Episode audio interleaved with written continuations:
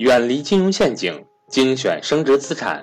大家好，我是各位的班主任登海，欢迎想跟赵正宝老师系统学习投资理财的伙伴和我联系，我的手机和微信为幺三八幺零三二六四四二。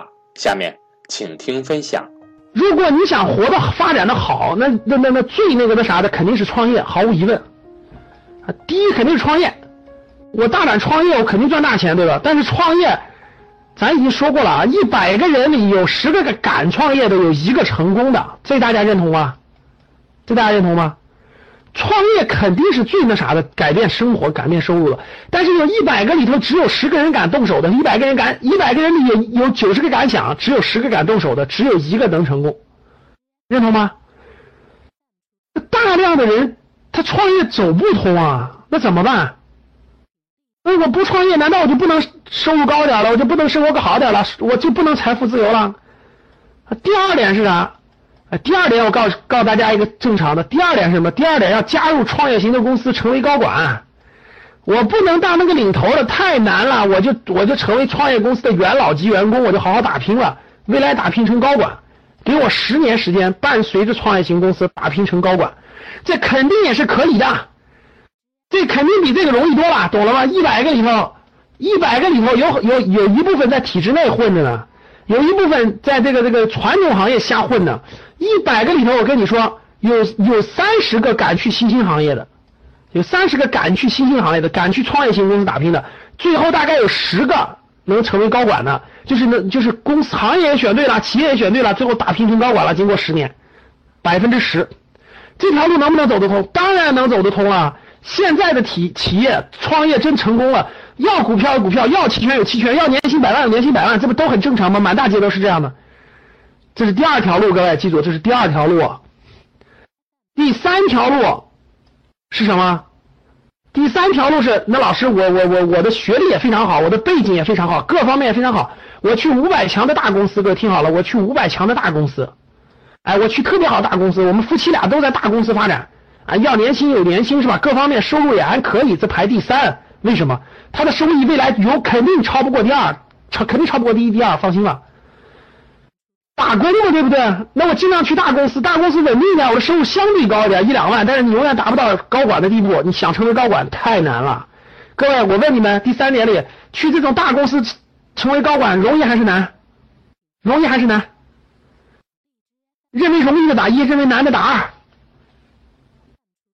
很难的，哪有你想象那么容易，对吧？啊，混个十年就成高管了。五百强里都是人精，一个比一个精，都是金巴牛。你还想超过金巴牛？不可能，明白吗？一二三，要能力有能力，要情商有情商，你怎么超过他？这还这还需要好背景呢，这还需要好背景呢。没有好背景，你能进去吗？没有好背景，你能你没有你没有你没有九八五二幺幺的本科研究生，你能进去吗？对吧？吴老师还除了这还有啥？其他的就不在我的讨论范围内了。不是咱们不是咱们一个概念体系的，人家是体制内的。你看一百个里还有很多，人家是体制内拿稳定工资的啊，人家是这个这个这个这个这个这个事业单位的等等等等，咱就不提了，咱就不提了啊。这就是这就是另一条路，这是另一条路啊。其实大家想想，就这几条路，你不创业，你不那啥的，那你收入高了以后，那还有啥？不管你做其他的，各位还有一条就是你肯定要投资理财吧。你要你要，其实各位听好了，年轻的时候你说老师我二二十来岁我一定要投资理财吗？其实听二十来岁其实不用投资理财，各位听好了，二十来岁最好的投资理财是干嘛？我问大家，二十多岁最好的投资理财是干嘛？二十来岁啥也别考虑，投在你自己头上学习呀，这自己什么都不懂，书也不看，人脉要人脉没有，这个这个这个自己还不学习。投时间去学习，学习有很多种方法，不是学习就是考研，学习就是拿个 MBA 证书，那一点都不重要。学习是有时间去给自己充电，有时间晚上坐在电脑跟前来格局学习，这就叫投资。有时间去参加一些行业聚会，参加一些论坛活动，参加一些高水平人的聚会，这就是投学习。有时间。拿钱去买时间，懂了吗？然后拿时间去读书、学习、参加高质量的、有水平的聚会、论坛活动，这不都是投资你自己吗？二十多岁你不干这事，你干什么？你觉得二十多岁买个股票，然后你就发财了，你就能变成千万富翁了？赶紧拿脑子别进水了，敲敲脑壳。二十多岁时候正好是投自己的时候，懂了吗？学习为主，各种方面学习有很多种方法，不是让你去死读书，这点不展开了啊。MBA 就别学了，MBA 就别学了，没用。现在的 MBA 都是都是刚毕业没多久的小孩上的，花那么十几万二十万没用，你就记住，别乱学了啊。看那儿。创业，这个这个，那你说我老师，我三十多岁了，各方面基础已经打好了，对吧？无论我是在五百强，哎，我还是在这个创业型的公司当高管，我还是这个创业有成，你当然要投资了，你当然要投资你自己了。那家里头家里头两个人，对吧？两个人稳定工作，呃，也有一定的积蓄了，当然要投资理财了。投资理财有很多很多需求，对吧？大家看屏幕上这么多的，是不是都能碰呢？对吧？我有一个小的视频，我以前稍微讲过一点点，有一个小的一个公开课，原来稍微讲过一点点。我问大家，储蓄储蓄算储蓄算不算投资理财？很多人都很多都想感兴趣，对吧？储蓄算不算？银行理财、国债、黄金、白银、不动产，你们知道不动产分这么多吗？不动产有七十年产权的住宅，有五十年的商铺。你知道有什么差别吗？那差别大了去了。说个最简单的，你知道七十年的有什么，五十年的没什么吗？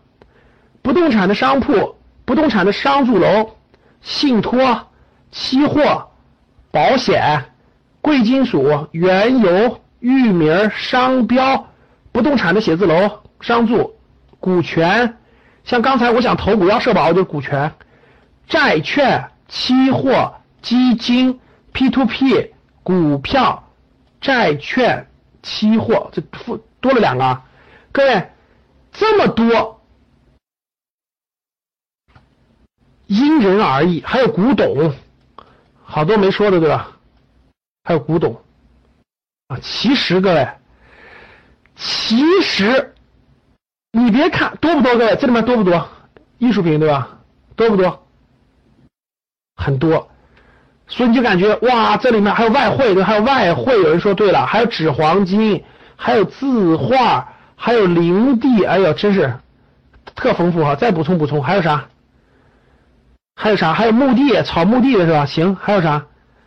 你看，还邮币、车位啊，真行！彩票都算是吧？太牛了，你们，哎，你们太有才了啊！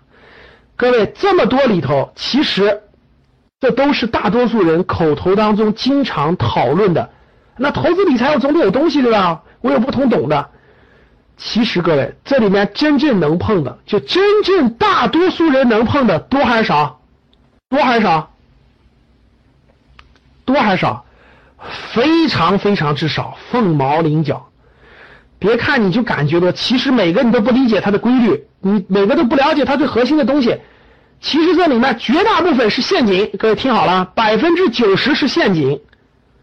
对于普通白领来说，百分之九十以上是陷阱。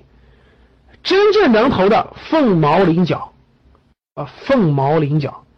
真正你能把控的，那更是凤毛麟角。每一个都不一样，每一个都水都很深，每一个都这个都不同。每一个都有它的规律所在，每一个都代表着几项东西。第一个风险，它到底是低风无风险的，它是无风险的，还是低风险的，还是中低风险的，还是高风险的？每一个不一样。第二，他需要什么样的水平？他需要什么样的能力？有些就不用动脑子，有些不用动脑子就可以参与；有些就需要低脑子的，就需要稍微动动脑子；有些需要绞尽脑汁儿。需要花大量的时间研究的，这是这这是风险，这是技术，这第三心态。有些心态就是有些东西的心态就是，有的人的心态就是我不能承受任何亏损，我不能承受任何风险。有的心态就是我只必须短期，有的心态就必须长期，我一定要有长期持有的心态。有的心态就是我一定要有这种这种这种十年甚至二十年的更长远的心态。这些如果不了解，就是你不了解了，你不了解了整个他需要什么样的投资能力，你不了解了它的风险情况，你不了解了它需要什么样的心态，其实每一种都是都是坑。各位听好了，每一个都是坑。